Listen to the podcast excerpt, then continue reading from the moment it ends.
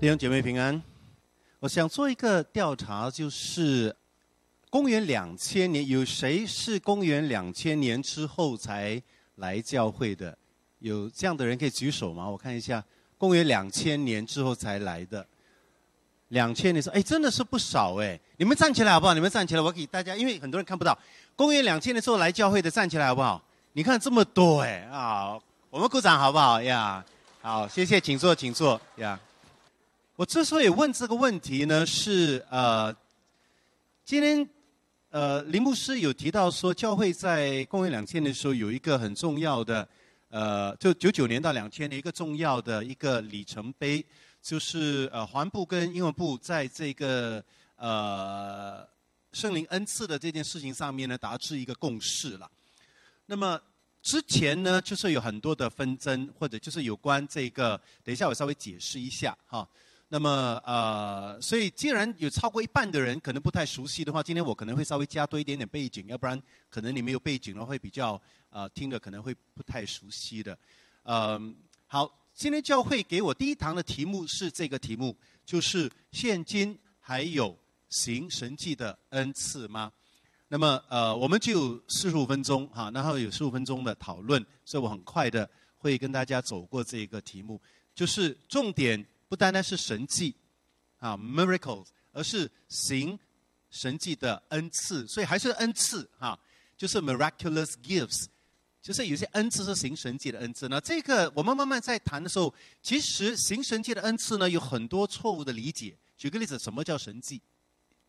你怎么知道这个是一个神迹？哈，那么就什么是一个 miracle？它是不是一定要反自然的？举个例子，太阳西边起才算是神迹嘛？就是他一定什么叫做神迹呢？那么你本来忘记的东西，突然间你想起来，算不算神迹呢？啊，那么啊，所以这些呃，或者你那天没有带钱包，上了车发现你没有带钱包，突然间有一个你认识的人坐在旁边，这个算神迹吗？啊，所以这个呃。是一个很争议，我们等下谈一下。但是今天的题目呢，是有关这个，还是在恩赐这个问题上面。但是是特别的一群恩赐，叫做行神界的恩赐。这为什么是个问题呢？其实从历史的角度来讲，这个之所以会成问题呢，是跟我们所谓的第三波的灵恩的运动是有关系的。让我来熟悉一下，用这个哈。嗯，怎么会跑呢？我看一下，哦，是需要。OK，好。那这个课题呢是要有一个名称讲起，就是第三波的灵根运动，the third wave charismatic movement。那呃，我不知道之前的讲员有跟大家提过第一、第二波吗？有没有？组长有吗？因为有第三波，当然有第一、第二波嘛，有嘛？哎，你们真的好像是这样哈？到底有还是没有嘛？没有哈？有没有？哎，真的是 OK，当做没有。有第三波，肯定是有第一跟第二波。那什么是灵恩运动呢？大家的一个理解，可能就是对这个所谓的超自然或者的恩赐特别的注重，甚至认为他们还存在。那这个我们要从它第一波开始讲了。第一波其实是二十世纪初，也就是一九零零年之后开始的时候，在美国开始的，我们叫做五旬节的运动 （Pentecostalism）。也就是我们现在讲的 Pentecostal，就是五旬宗。那呃，举个例子，大家熟悉的 Trinity Christian Center 就在亚当路嘛，在新神的隔壁有一间叫做三一呃基督徒中心哈，Christ 呃 Trinity Christian Center 就是一个五旬宗。我们讲它已经成为一个宗派啊，它五旬宗或者 Pentecostalism，它已经是变成一个宗派了，叫做 Pentecostal。那么我相信。应该有老师跟你讲过，就是这个五旬宗啊，这个五旬宗的教会，他们一个很重要的教导是什么呢？你要有，你必须经历第二次圣灵的洗，大家还记得吗？就是第一次在你信耶稣的时候，圣灵已经住在里面，但是不够的，你需要有第二次的这个圣灵的经历。这个是五旬宗很注重的教导的，the second baptism，这个很重要。大家还有没有印象？嗯。就是你单单做基督徒是不够的，你还要经历圣灵的洗的啊！来，给测验卷子来分一下，真不行啊！你们再考你们一下，不及格的要要补要要上补习班啊，tuition。那这样的一个教导，就是每一个基督徒，呃，信耶稣还不够，还需要经过圣灵的洗，而且需要有一个实际的表现，就是要说方言。这个曾经影响了很多很多的教会，啊，那没有的话算不算？那你还要追求被圣灵充满，什么什么呢？这个是源自于第一波，就是五旬节、五旬宗的教导。OK，就是你要经过圣灵的进，要被圣灵充满，要寻求被圣灵充满，而且要有讲方言这样的一个的表现。那这样的一个东西呢，使到好多基督徒脱离他们的母会，成立了这个五旬宗的教会。所以它是有有一点分离主义的，很多基督徒都离开他们这些教会，成立了这一个一个。这个是一九零年之后一个非常大的一个宗派，成长也非常快。新加坡好多五旬宗的这个呃呃信徒的哈，这是一个。到六十年代，五六十年代的时候呢，在传统教会里面起了第二波的这个的灵恩运动。但是这第二波里面跟第一波有不太一样的呢，就是很多他们没有离开教会。它有几个重点，它第一点就是说，这些基督徒并没有离开教会去成立另外一个教会，他们还是在自己的宗派，可能是福音派，可能是金星会啊，甚甚至天主教都有的哈，就他们都留在里面。然后另一个特色呢，就是他们不像第一波这么强调这圣灵的充满的这一个东西，呀，慢慢有一些的调，啊，当中也有很多的神学家在里面。啊，对不起，这我讲错了，这第三波讲的跳得太快。那第二波的里面的时候是五六十年，刚才我讲的那个是八九十年代，头脑跑得太快了哈。五十年代的时候呢，的教会里面，包括天主教，开始了第二波的灵恩运动的时候呢。这一次虽然他不像五旬节这样要离开自己的教会，但是他们很强调圣灵的工作过于很多，包括圣经的教导，包括圣灵教导，甚至有一个地步呢，就是做牧师其实不一定要上去神学院的，你有圣灵充满就可以了。所以第二波的灵恩运动有一个特色，就是不太注重神学，这是第三波不一样的地方。所以第二波里面的很多，他觉得你有圣灵充满就好了，你上台甚至不用准备奖章都有的，啊，所以假设你两千年在的时候，你会听到以前我们的牧师，特别是谢牧师，他会开玩笑，就是说我上台插电啊，神就告诉我讲什么讲什么，不用准备奖章的，啊，就圣灵带领我这样哈，就有很多这种错误的教导，就这些准备啊，被准备奖章啊，上神学课都不需要的，你有圣灵充满，你就可以做传道人了。所以当时有好多灵恩派的教会的。牧师传道都没有上过神学培训的，都可以做牧师传。那是第二波，五十年代、六十年代。那在这第二波的那灵恩运动里面，很多时候是继续在教会里面，但是对这些所谓的灵界的事情是特别的在意的。我自己曾经就有一个牧师告诉我，我是告诉你一下，他们对这个灵界 （spiritual world） 呃的那种的敏感到一个地步是什么呢？有一次我穿了一个 batik 的衣服，啊。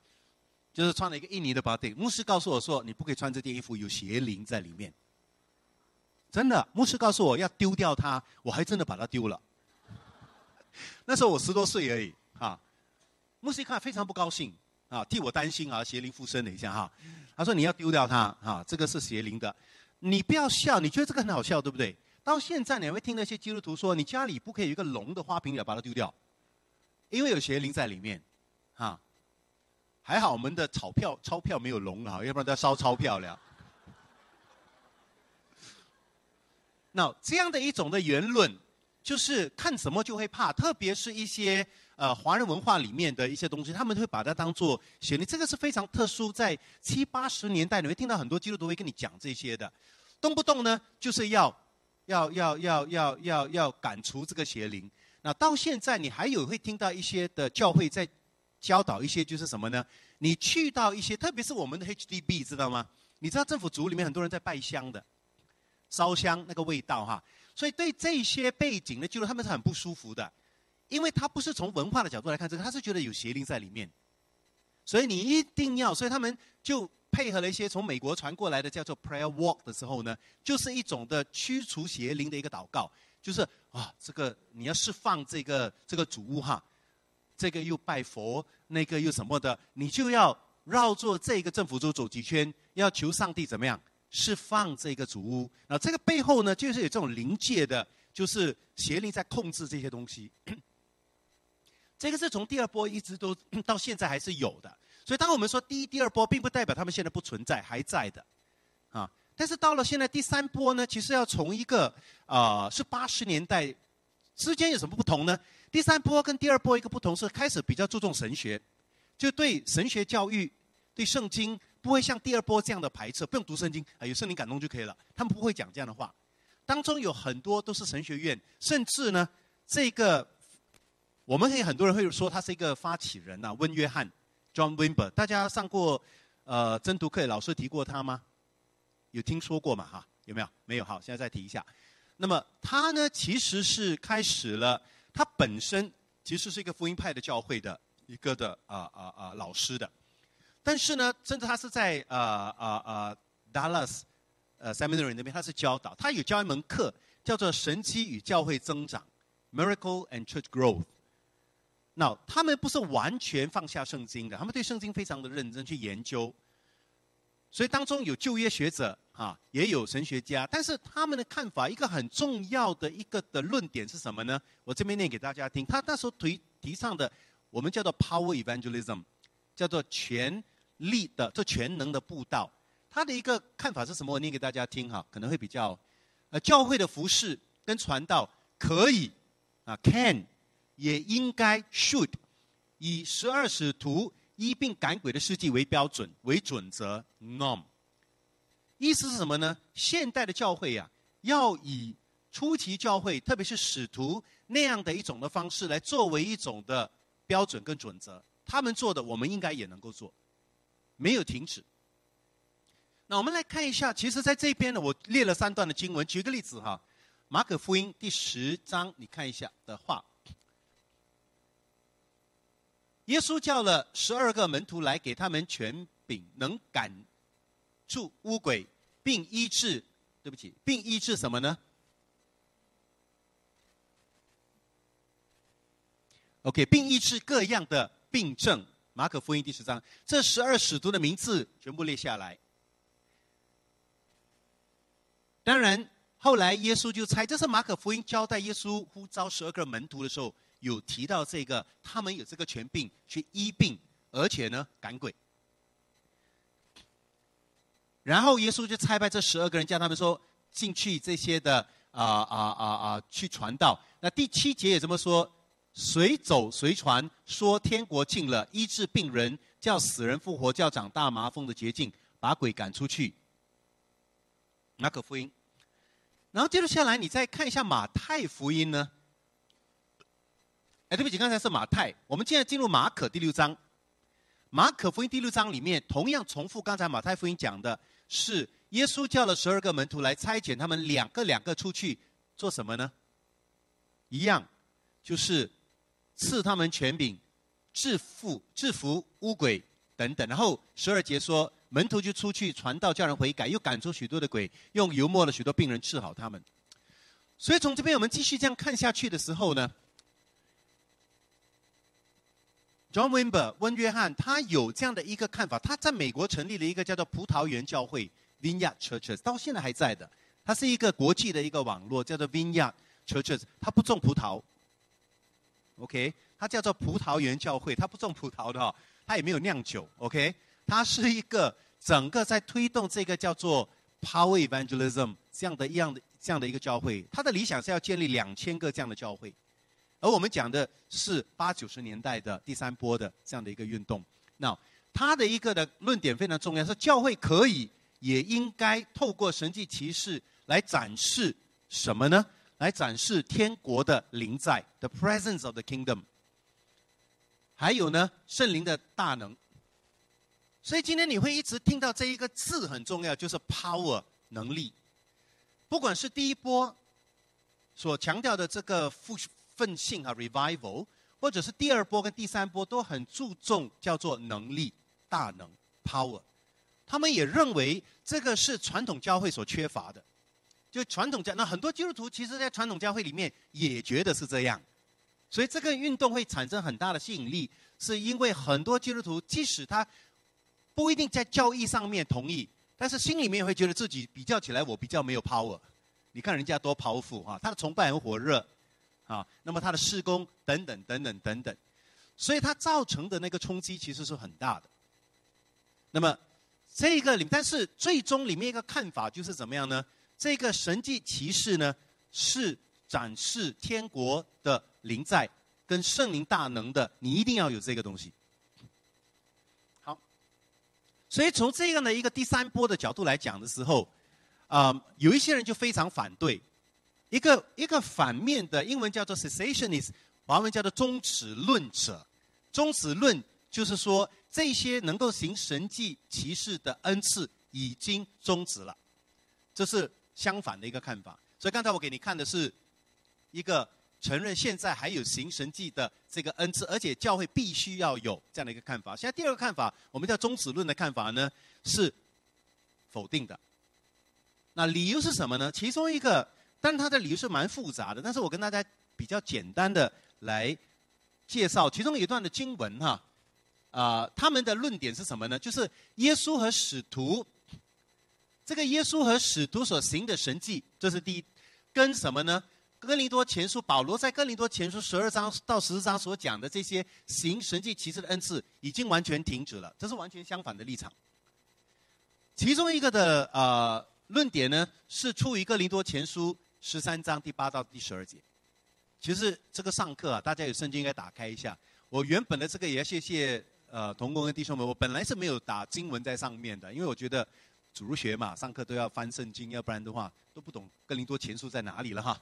呃，尽量大家有圣经手机什么打开，我们来看一下哥林多前书十三章第八到第十二节。那在这这段经文里面呢，有非常有趣的一个呃很重要的，保罗有提到一件事。我这边用的不是新译本，我用的是和合本哈，那大家可以比较一下翻译。第八节。大家用的新译本对吗？OK，用新译本的弟兄姐妹们来念一下，从第八节一直到第十节，用新译本来念好不好？一、二、三。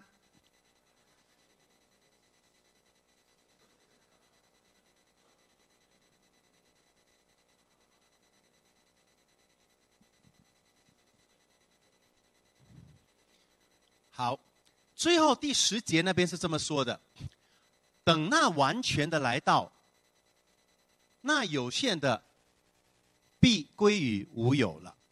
很多宗旨论者呢，把这个什么叫做完全的来到，什么叫做有限的必归于无有呢？这个完全指的是上帝完全的启示，他们把它等同于我们叫做正典或者圣经，特别是新约圣经。也就是说，他们的看法是随着整本圣经、新约圣经的这个的成立。上帝不需要这些行神迹的骑士来证明他所讲的信息，有圣经了。所以，当圣经能够完成的时候呢，神就不需要神迹骑士来证明他要说的话，这个圣经就够了。那之前之所以有圣神迹骑士，是因为当时还没有那个新约圣经还没有出来，所以需要神迹来证明使徒所讲的东西。所以他们用这一段。特别是把那个完全的等同于圣经。那在这个里面的时候呢，呃，假如说你说在这两，还有他很多其他的一些的论证，其中一个基本上他们会采取几个的阶段，他觉得这个行神迹的这个世代已经过去了。所谓行神迹的世代，就是旧约的摩西的时代，这个以利亚的时代。啊，约书亚的时代、以利亚时代已经过去了，使徒时代已经过去了。而在这个现今有圣经的这个时代里面呢，不需要神迹，有圣经就够了，好不好？所以这个中子论有采取这样的一个看法。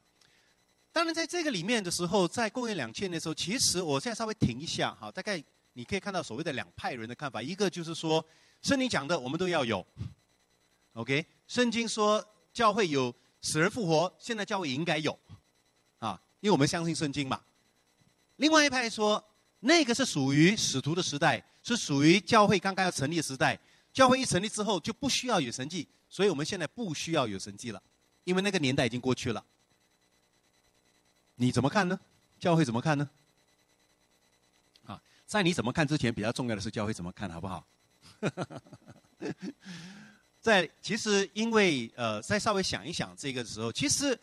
两批人都是非常爱主的，我先跟大家讲一下，OK，嗯，但是举个例子，我也认识一些基督徒啊，真的他经过 HDB 呢，就会把那些所有的政府都当做是被魔鬼掌控的这个领域的，都要求圣灵来释放，啊，那么然后到现在为止，我知道好多基督徒对这些所谓的呃，特别是东南亚的文化、衣服啊，什么都很怕的，画也不可以。你。你家里假设一幅把这个印尼买的话，你全部就要丢掉，呀，那龙也不可以。到现在为止，我们还会有这样的一个基督徒朋友的，那他们都很爱主的。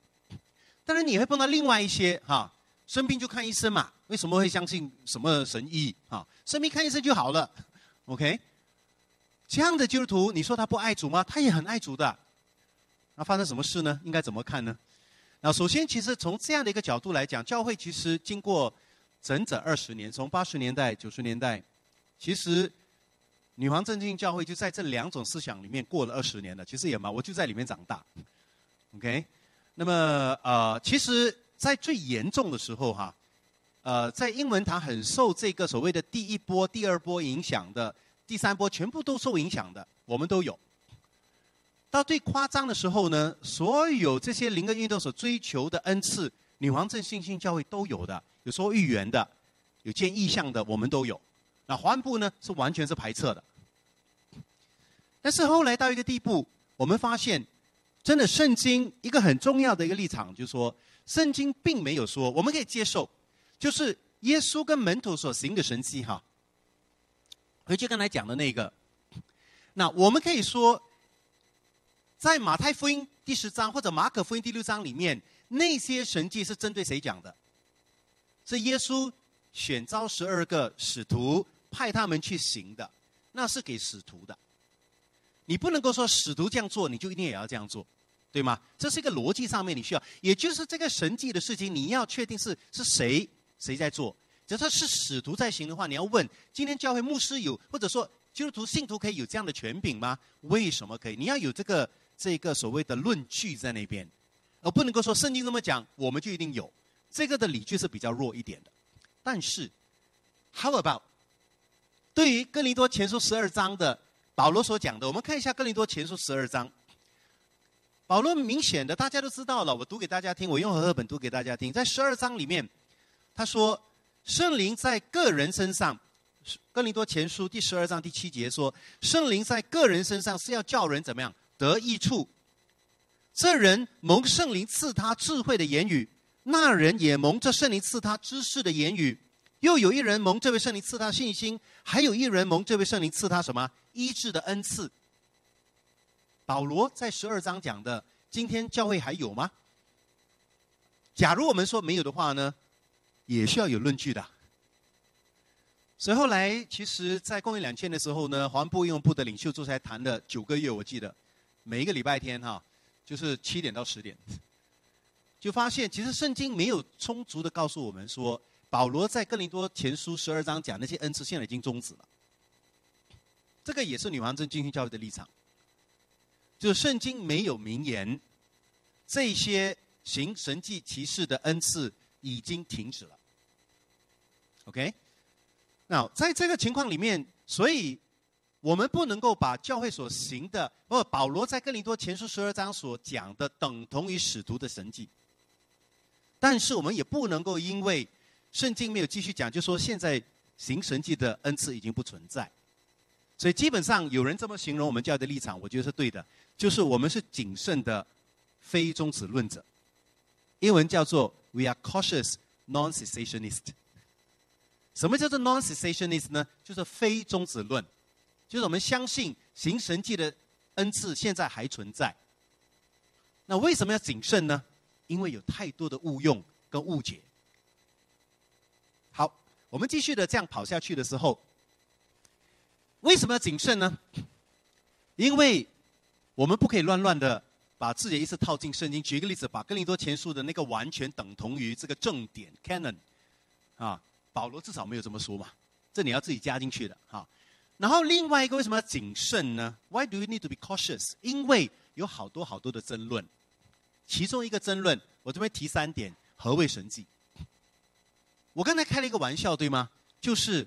哎，我忘记的东西，我突然间想起，这个算是 spiritual 属灵吗？神迹吗？我们我给大家看一下，你有圣经，你翻到是约翰福音第十四章，约翰福音第十四章里面，耶稣讲了一句话。十约翰福音十四章第二十六节，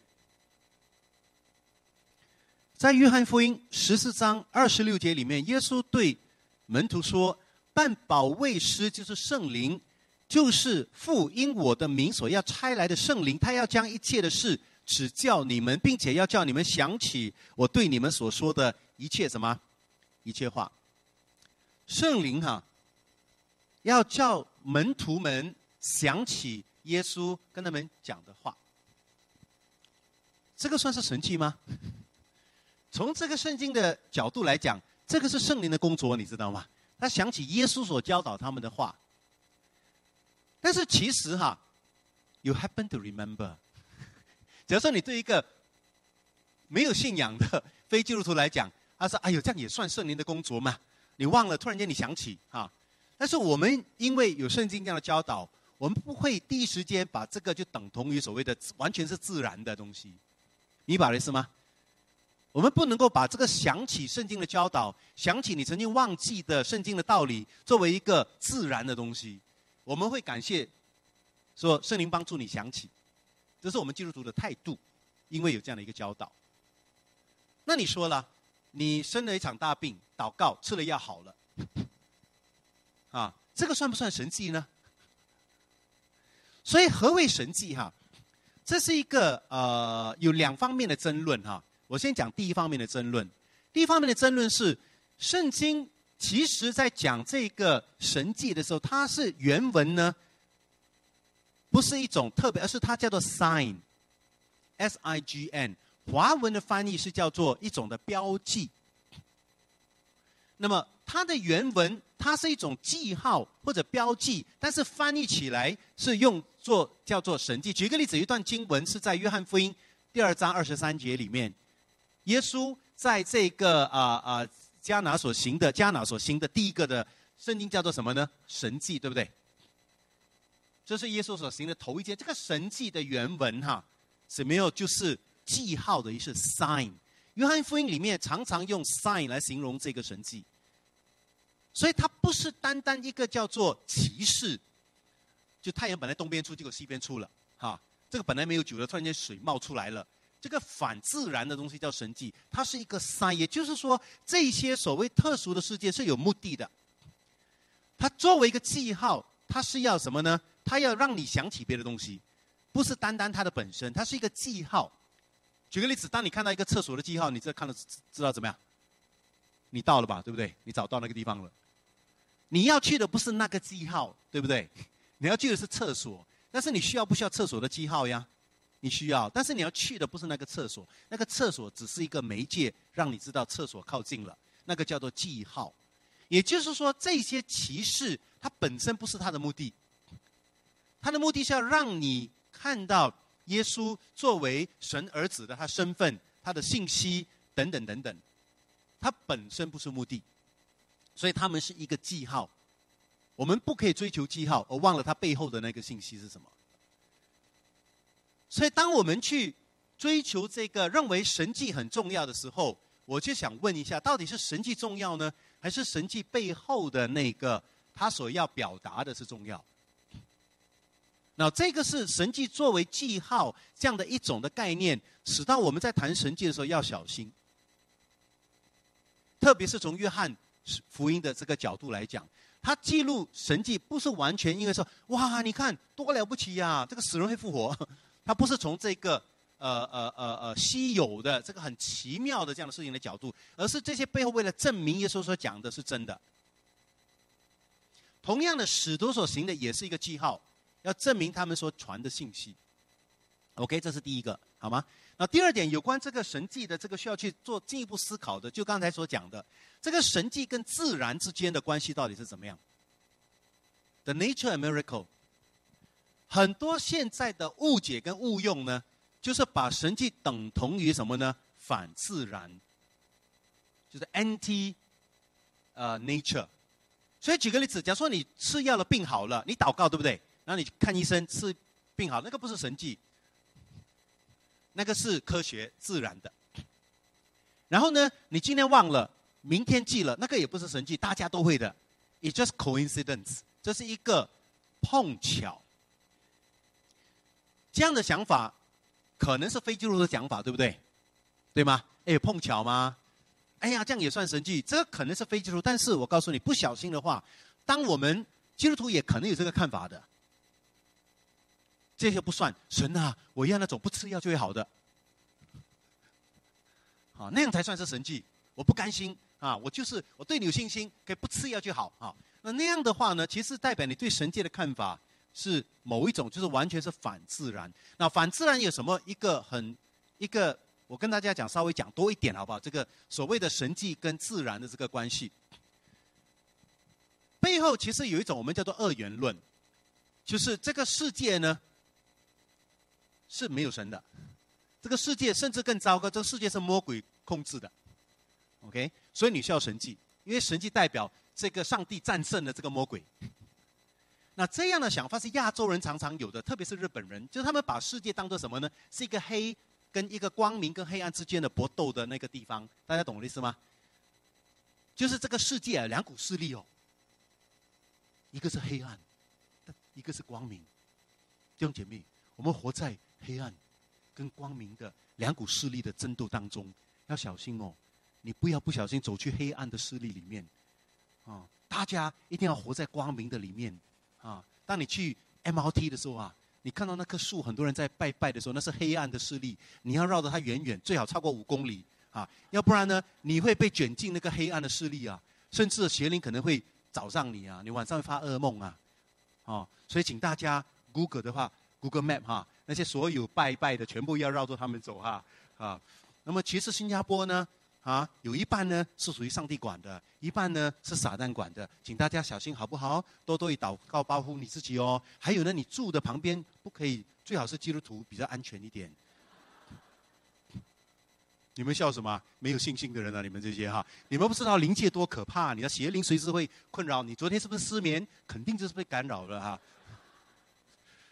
那你们笑，你们肯定就听得出我刚刚过去那五分钟的话其实是不可信的，你知道吗？OK，我知道有人在录影哈，我刚才讲的那个不是正确的教导，请大家笑死。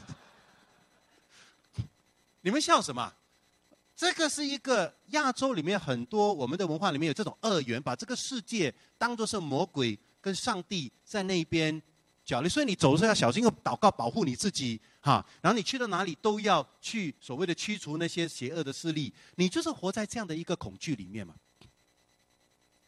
圣经的教导是什么？这个世界没有所谓两个势力在斗的，只有一个势力，就是上帝的势力，对不对？我们唱的歌，这是天赋世界啊，对吗？所以虽然亚当夏娃犯罪堕落，但是这个世界不是魔鬼的世界哦，它还是属于上帝的。上帝要救赎这个破碎的世界，但是我们不是活在魔鬼的国度里面，明白意思吗？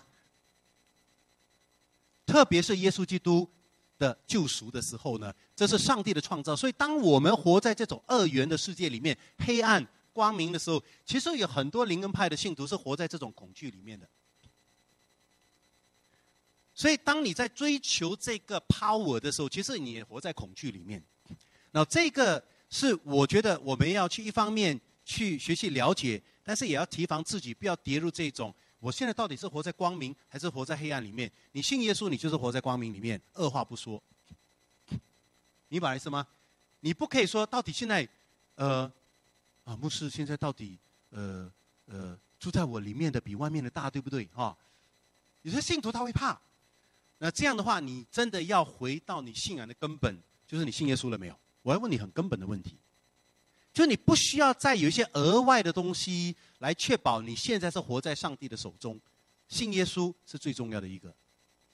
明白我在讲什么哈？当你信了耶稣，你就在光明的国度里面，你已经不是需要活在两个世界当中，这样很小心的，然后整天要去驱魔哈。我们是说，好，所以这样的一个神迹，当我们把这个世界，为什么追求神迹？是因为我们需要上帝来破除撒旦的这个控制，这个这样的话，有他对的地方，但是也有他错误的地方。明白意思吗？就是我们需要上帝不断的介入，因为这个世界被撒旦捆绑。这样的一个论调要非常的小心。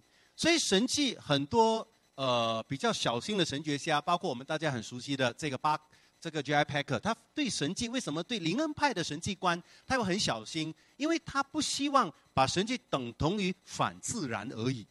那你的是上帝是喜欢喜欢就，you know，去搞扰这个自然。所以我当我们要说，即使在自然里面有没有上帝的作为，从我们的角度来讲是有，你需要很清楚。就是假如说你吃药好的话，有没有上帝的作为在里面？你需要说有的，是上帝借助药物医治你。你把我在讲什么吗？上帝借助这个，因为这些药物、这些科学也是属于上帝创造的一部分，它不是跟上帝对立的，以至于你需要追求另外一个方法来医治。科学，包括你的药，包括你要学习怎么增强你的记忆，这个都是属于上帝的创造，它不是跟上帝对立的东西。而神迹不是用来所谓的这些自然的都不好，我要与众不同。那这个里面牵涉，刚才等一下我们继续讲的就是一个的啊神迹跟创造里面。所以举个例子，刚才我们说哈，耶稣基督赐下他说赐下圣灵，使到你们要想起我给你们教导的时候。所以因为这样的一个教导，我们发现，当我们被医好的时候，当我们突然间想起事情的时候，当我们上了车没有带钱，突然间有一个我们熟悉的人坐在我们旁边的时候，从我们基督徒的立场，我们都要感恩，我们也要承认上帝的。这个有上帝的作为在里面的，米宝在讲什么哈？所以从这边讲回的时候，我需要讲一下这个灵恩派里面特别对医治的这个恩赐，呃，有一个的理解，因为他们发现有一个现象啊，我们大概还有几分钟，我再讲完这个，就是很多这些所谓的医治，他们相信这个医治的恩赐还在。那你说女皇镇基督教会相信不相信医治的恩赐还在呢？相信还是不相信？当然我们相信，因为我们是一个非中子论者嘛，对吗？问题是谁有这个恩赐啊？在第三波里面呢，他们认为所有的这些呃能够行神迹的恩赐都是可以操练的，包括说预言的，包括医治的，都可以所谓的 practice。那么，但是很多时候他们就说，他们也甚至会举行这个医治大会。你们也可能听说了哈，就这些医治大会，那么就请那些有 track record 的人来主持医治大会，就是曾经医好过的。但是他们也发现了，即使有这些明星的讲员，他是一个一次的恩赐的讲员来的时候，不是所有的人都被医治嘛。所以他们有什么理由呢？根据我去查了一下，就是 John Van Bimber 怎么解释这些事情呢？他用了一个理由，就是这个理由。就是因为天国还没有完全来到，因为他们追求神迹的一个理由是天国神迹是天国在的一个的证据，对不对？那你的这个医治大会里面竟然有人没有被医好，那你这个天国不是 not powerful enough 吗？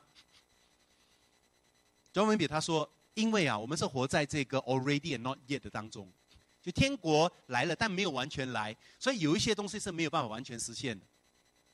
所以我们继续的要求上帝医治人，但是有些医好，有些没医好，这是必然的。这是其中一个理由。但是我觉得，当我在读、在听的时候呢，我觉得第三波的特别在强调这个 power evangelism 里面，它有一个里面有一种的不安。一方面不成功，他会说，因为我们活在那个天国来跟没有来的当中。但是你会常常更多听到的是什么？因为你没有信心，你没有医好。他们说这个人会不会被医好啊？有两个很重要的因素啊，一个是祷告的人有没有信心，就是你个为这个病人；另外第二个是这病人自己有没有有没有信心。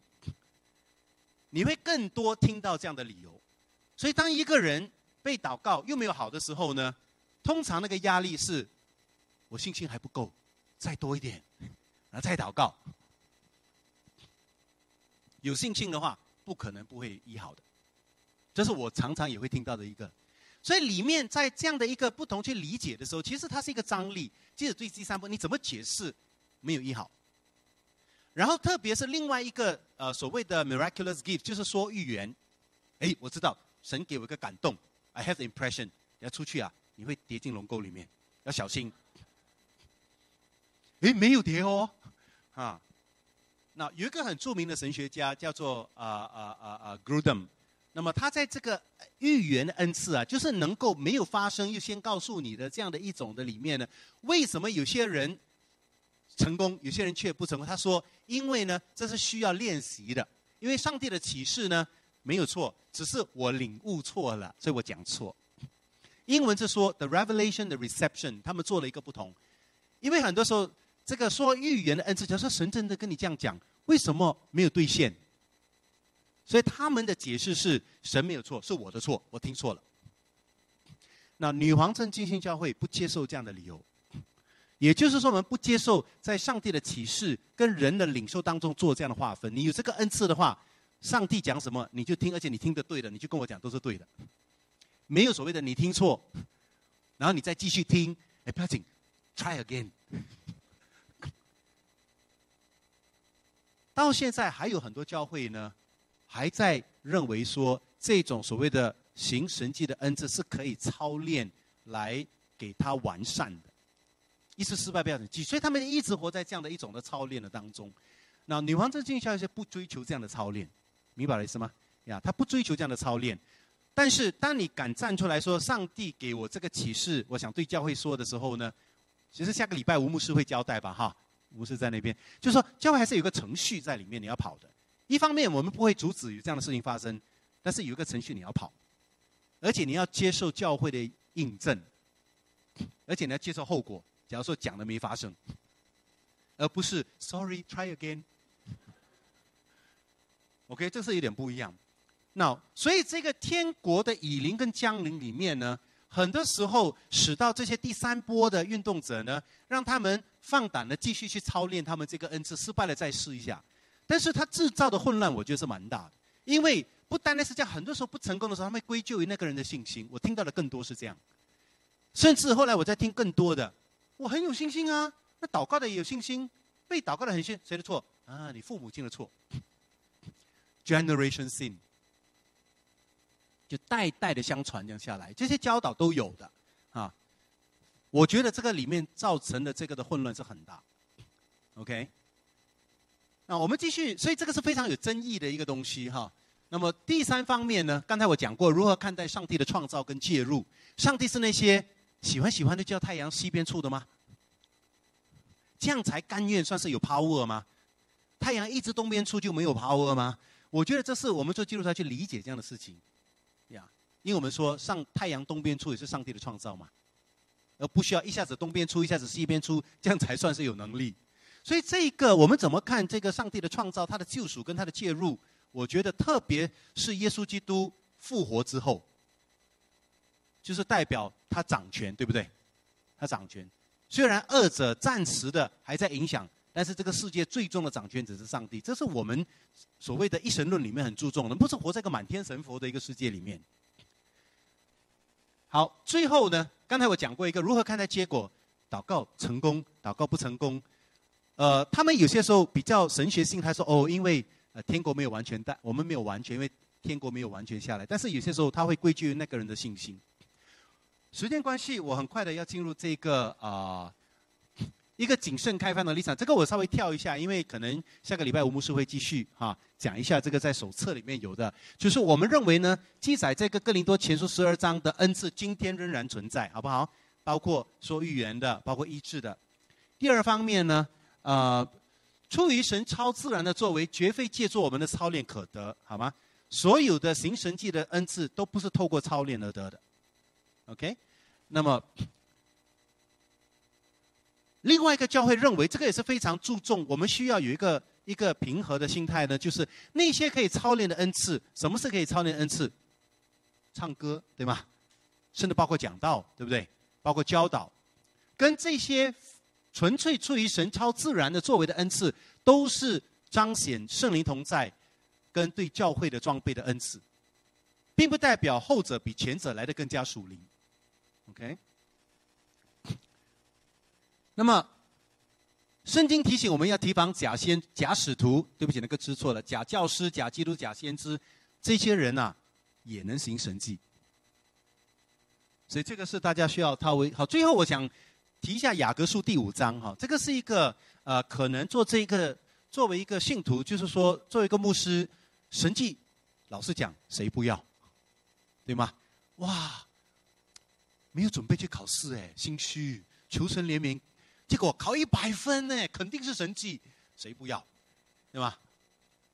一场病应该花十万的，结果一分钱都不要就好了，啊，这神迹我都要啊，对吗？其实对神迹的追求是人性的一部分，老实讲，所以有一首英文歌叫《We Believe in Miracle》，对不对？这是人性的一部分，但是上帝赐下这个神迹到底是怎么样一回事呢？特别是对受苦的人，《雅各书》第五章，我们看一下。我给大家看一下，时间关系很快通过。大家很熟悉第五章第十三节，你们中间有受苦的呢，要怎么样？他就该祷告；有喜乐的呢，他就该歌颂。你们中间有病了的呢，他就该请教会的长老来。这个长老也可以等于就是教会的这个叫做 overseer，教会的领袖、教牧。他们可以奉主的名为用油抹他，为他祷告。十五节，出于信心的祈祷要救那病人，主必叫他起来。他若犯了罪，也必蒙赦免。所以呢，你们要彼此认罪，互相代求，使你们可以得医治。很多这些灵恩派的教会会用这段经文呢来说，生病的人首先就是要求医治，就祷告求这个医治，好像这样。你有信心，你一定会被医治，因为圣经教导你嘛。出于信心的祈祷要救那病人。我现在还有点感冒，对不对？所以我应该祷告，而且出于信心，我一定好。明天，啊，但是我好像没有照着这个做哎。你怎么理解这句话？很多时候他被理解什么呢？生病，我们为你做这个祷告，你就好了。因为圣经说，出于信心的必得救。其实，这样的一个信心本身，我觉得信徒假如说，或者我们信主的，对神有这个信心好不好？神一定会医治我。是需要的，除非你没有，你不知道什么是苦哈。我们受苦的时候，主啊救我，这个是一定会有的。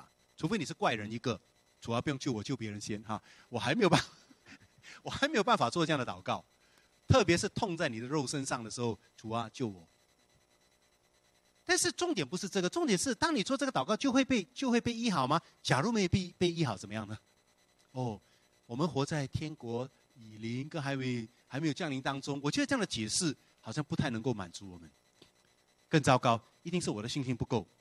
好，我再加多眼睛再求一下，哎，还没有好。这样的一个现象，我曾经见证过这样的一种心理给基督徒带来的困扰。所以我想说，这一方面，一方面我们要按照圣经的教导说为病人祷告，而且要继续说什么呢？出于信心的祈祷要救那人，但是这个救字一定是肉体的，这个上帝一定就。就医治你吗？当我们这样的去教导的时候，出于信心的祈祷，你病一定会好的话，它其实变成一种我们叫做什么呢？巫术，大家听了会很怕，对不对？Witchcraft，哎，你你念一下就好了。这个变成，因为我是十六岁才信耶稣，之前我是去庙堂，所以我知道的。这变成是一种魔术，知道吗？或者我们说巫术啊，你做这个这个就好了。圣经肯定不是要把我们的信仰变成是一种巫术，你懂意思啊？很灵的啊！我跟你讲，你讲奉主耶稣基督的名就好了哦。诶，那天我讲的不好，没有好嘞啊！你发音不准。哎，牧师，我那天发音不准呢啊，发音很准呢，还是不好嘞？哦，那天啊，肯定你是你，你家里什么事吗？这样，这样的想法是很华人的，明白我的意思吗？它是一种的魔术，它是一种巫术，使到你的祷告一定要灵。那这个肯定不是圣经的教导，但是我们的祷告出于真心的哀求，相信圣神会介入。我在准备这个教导的时候，突然间想到诗篇，啊，我跳一下就结束好不好？我突然间想到诗篇第六篇，诗篇第六篇里面有这样的一个诗人祷告，他其实应该是一个在病痛当中，在受到威胁当中的一个祷告。我想给大家看到另外一个在圣经里面的样子。诗人在诗篇第六篇他说：“耶和华，求你不要在怒中责备我，也不要在烈怒中惩罚我。求你可怜我，因我软弱。耶和华，求你医治我，因我的骨头发战。我也大大惊惶。耶和华，你要到几时才救我呢？”继续看，耶和华，求你转回大救我，因你的慈爱拯救我。因为在死地无人纪念你，在阴间有谁称谢你呢？我因哀哼而困乏，我每日每夜流泪，把那个眼泪啊，都把那个床床榻飘起，把褥子湿透。这个是很夸张的手法，诗人啊在写诗。我因忧愁眼睛干瘪，就是干干的。因因我一切的敌人眼睛昏花，这是一个身心灵受到摧残的诗人所写的。他说：“你们，然后他，但是他讲完之后，第八节他对。”外面的人怎么说呢？你们一切作孽的离开我吧，因为耶和华听了我哀哭的声音，耶和华听了我的恳求，耶和华必收纳我的祷告，我的一切仇敌都必羞愧，大大惊惶，他们要退后，忽然羞愧。如果我用恩灵恩派的这个角度来讲，当诗人这么祷告的时候，撒旦离开这个人吧，啊，这是我用他们的这个看看法的话，所有的邪灵，所有的撒旦，呃，撒旦们就会离开他，因为耶和华听了他哀哭的声音。耶和华听了他的恳求，耶和华收纳他祷告。很奇妙的，诗人这里的重点不是他的病是不是立刻就好了，他的重点是什么？你注意到诗人的重点是什么？耶和华听了他的恳求，耶和华收纳了他的祷告。我觉得，呃，圣经保罗里面有讲到一个叫做信心的恩赐，啊，the gift of faith，在某一些特殊的时刻，我会接受有这样的事情，甚至会领导我。就相信这个人一定会好，我就做了这个祷告。但是有更多的时候，我没有领受到这样的一种的感动。但是我无论怎么样，都会有一个的确信是什么呢？我们诚心凭着信心的祷告，耶和华一定会收纳，他一定会垂听。然后怎么样呢？他最终一定会怎么样呢？拯救我们，不管是肉体的、灵魂的、心灵的。在牧会的很多的当中里面。我觉得我看到有一些弟兄姐妹是很平静的在接受这个病痛，有些弟兄姐妹他甚至祈求上帝接他回家，他已经准备好了；有些弟兄姐妹不愿意，他要上帝继续的留他，我要继续活下来。各种我们的心情各式各样都有，但是我们觉得那些求上帝接他回天家的人，是不是就比相信上帝会医治他们的信心更软弱呢？这是一个错误的教导。很多时候我会说。已经接受好让上帝接他回天家的人信心啊，是比那些求医治的人更大。但是我们不能够把这个一概而论，明白我的意思吗？也就是说，在这当中，我们的确需要有圣灵的带领。什么时候我们说不用担心，你一定会好？什么时候我们的祷告只相信什么呢？我的哀哭，我的祷告，上帝已经收纳了，他必然救我，就如此而已。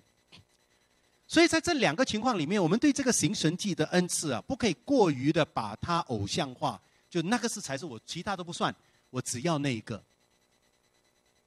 而把其他的心态都当做没有信心的表现。举个例子，有些人真的不想求医治啊，我也看过，他说我准备好了，啊，这样算不算是不符合圣经呢？我觉得符合不符合圣经，就在于这个人跟上帝的关系，他跟圣灵的这个的远近。我们不能够以一条就规定说你一定要求医治，所以我觉得在从这两段经文结束的时候，我在说，我们对行神迹的恩赐这么追求的话，是不是代表我们对神所创造的世界一种的恐惧？我们还没有准备好去面对人生的苦难，甚至把人生的病痛当做是一个我们要逃避的东西呢？我最怕的就是教会给非基督徒一个错误的看法。就是信耶稣就没有病痛，信耶稣就一定会成功，不成功有病痛那是你的问题，不是耶稣的问题。我觉得当我们有这样的教导的时候呢，我们见证的不单不是一个 power evangelism，我们所见证的其实是一个惧怕的 fear evangelism。我们害怕这个世界所有的病痛，我们害怕魔鬼，我们什么都怕。这个树树一摇动，就怕的要命了，你知道吗？哇，吓得要命。所以，当我们活在恐惧，动不动就把撒旦拉出来的时候，我觉得我们要想到底我们的信心是建立在哪里？所以，弟兄姐妹，在做我们我要做一个结束的时候，就说，其实我们相信神继续会行奇事，神继续会这个呃行奇妙的这样的一个大事。但是，假如他选择继续的这样跑的时候，你会不会继续的跟随他？啊，我们还是需要活在他创造的这个世界里面的时候。我们知道，这世界有好多的人都活在这个病痛，都需要神迹。我们要给他们的信息呢，是这个神迹的信息呢，还是在耶稣基督里面的这个确据、这个平安？我觉得这个才是我们真正需要去思想的一个问题。从这个角度来讲，我觉得我们不需要整天为做你没有经历过神迹而呃耿耿于怀哈。你的同事可能一直跟你讲，You should experience miracle if you have faith。呃，我觉得这样的一种的论调是出于对圣经的一种片面的理解。OK，但是假如女皇镇静心教会真的有神迹发生了，我们也不用惧怕。我觉得，假如说你有经历过神迹的人，应该站出来做见证。真的。因为我们很需要这样的见证，特别是我们这个非常有理性的人哈。假如上帝真的是介入的话，我觉得你应该出来做见证，但是不要以经历神迹为荣，而需要什么呢？战兢的心，因为别人没有的，为什么只有你有？你配得吗？所以我觉得我们需要在这种公义、上帝的公义。上帝的怜悯当中，我们活在当我们承受了神迹的时候，其实是一个很复杂的事情。Why you？